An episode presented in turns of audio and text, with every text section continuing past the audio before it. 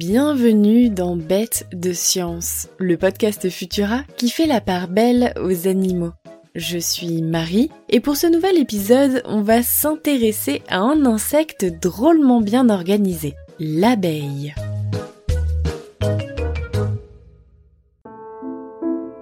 Les abeilles.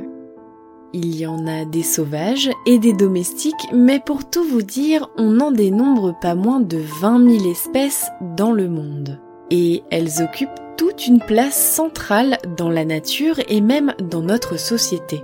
Rendez-vous compte, on estime que 35% de nos ressources alimentaires dépendent à 80% des abeilles.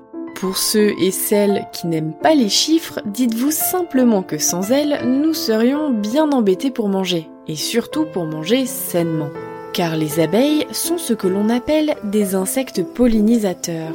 Elles participent à féconder de nombreuses plantes en transportant des grains de pollen de fleur à fleur lorsqu'elles les butinent gracieusement.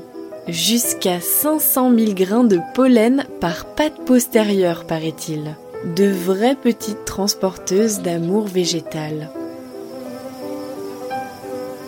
Malheureusement, les populations d'abeilles, comme celles de la plupart des insectes, diminuent depuis quelques années.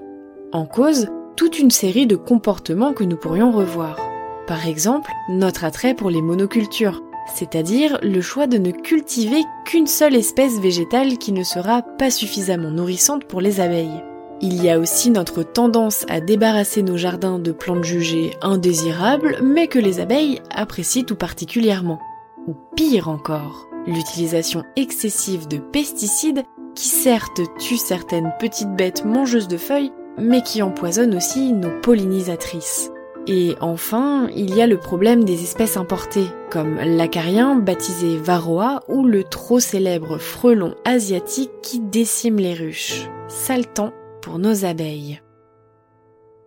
Le sujet est important et il existe plein de manières de protéger les abeilles que je vous invite à découvrir car même le plus petit des gestes peut changer beaucoup de choses. Mais si nous avons choisi de nous y intéresser ici, c'est pour discuter de leur intelligence. Car les abeilles ne sont pas si bêtes. On le devine dans la complexité de leur organisation sociale, comme chez le ratopnu, vous vous souvenez? Et puis, de nombreuses études ont montré leur capacité d'apprentissage et de mémorisation. Ces butineuses savent par exemple associer des couleurs et des odeurs à une récompense alimentaire. Les chercheurs assurent même que les abeilles savent faire des additions. Si nous la réduisons très souvent à nos pots de miel, l'abeille est un insecte qui étonne de plus en plus. Pour aller un peu plus loin, des biologistes affirment aujourd'hui qu'en travaillant ensemble et en se laissant guider par l'amour inconditionnel qu'elles portent à leur reine, les abeilles ont mis au point ce qui ressemble à un réseau de télécommunications. Pas de satellite ou de fibre optique, vous allez voir, c'est encore plus malin. Les chercheurs l'ont découvert un peu au hasard. Ils observaient des abeilles en train de former un essaim et ils ont remarqué qu'au cours de l'opération, elles avaient tendance à mettre leur derrière en l'air et à battre furieusement des ailes. Une étonnante chorégraphie qui a su attirer l'attention des scientifiques. En fait, tout part de leur reine, l'individu le plus important de la ruche. Et comme la plupart des insectes, celle-ci communique par des phéromones, de petites molécules odorantes qui permettent d'envoyer un message chimique à ses comparses. C'est très pratique, mais contrairement à la voix, les phéromones ne sont pas faites pour voyager très loin. Comme avec une odeur, les molécules se dispersent sur une toute petite distance, à moins d'être portées par le vent. Mais les abeilles, elles, ont trouvé une parade à cette limitation. Lorsque leur reine leur envoie un message, les abeilles les plus proches d'elles cessent immédiatement leur activité. Elles prennent connaissance du message et, avant que celui-ci n'ait une chance de se dissiper, elles activent leur ventilateur postérieur.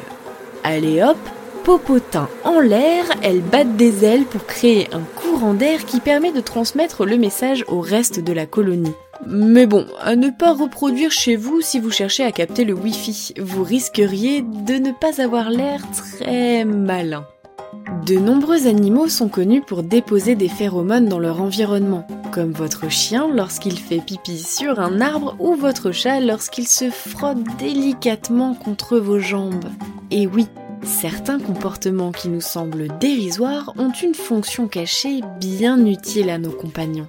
Mais nos hyménoptères, elles sont devenues des reines de la communication grâce à la force de la coopération.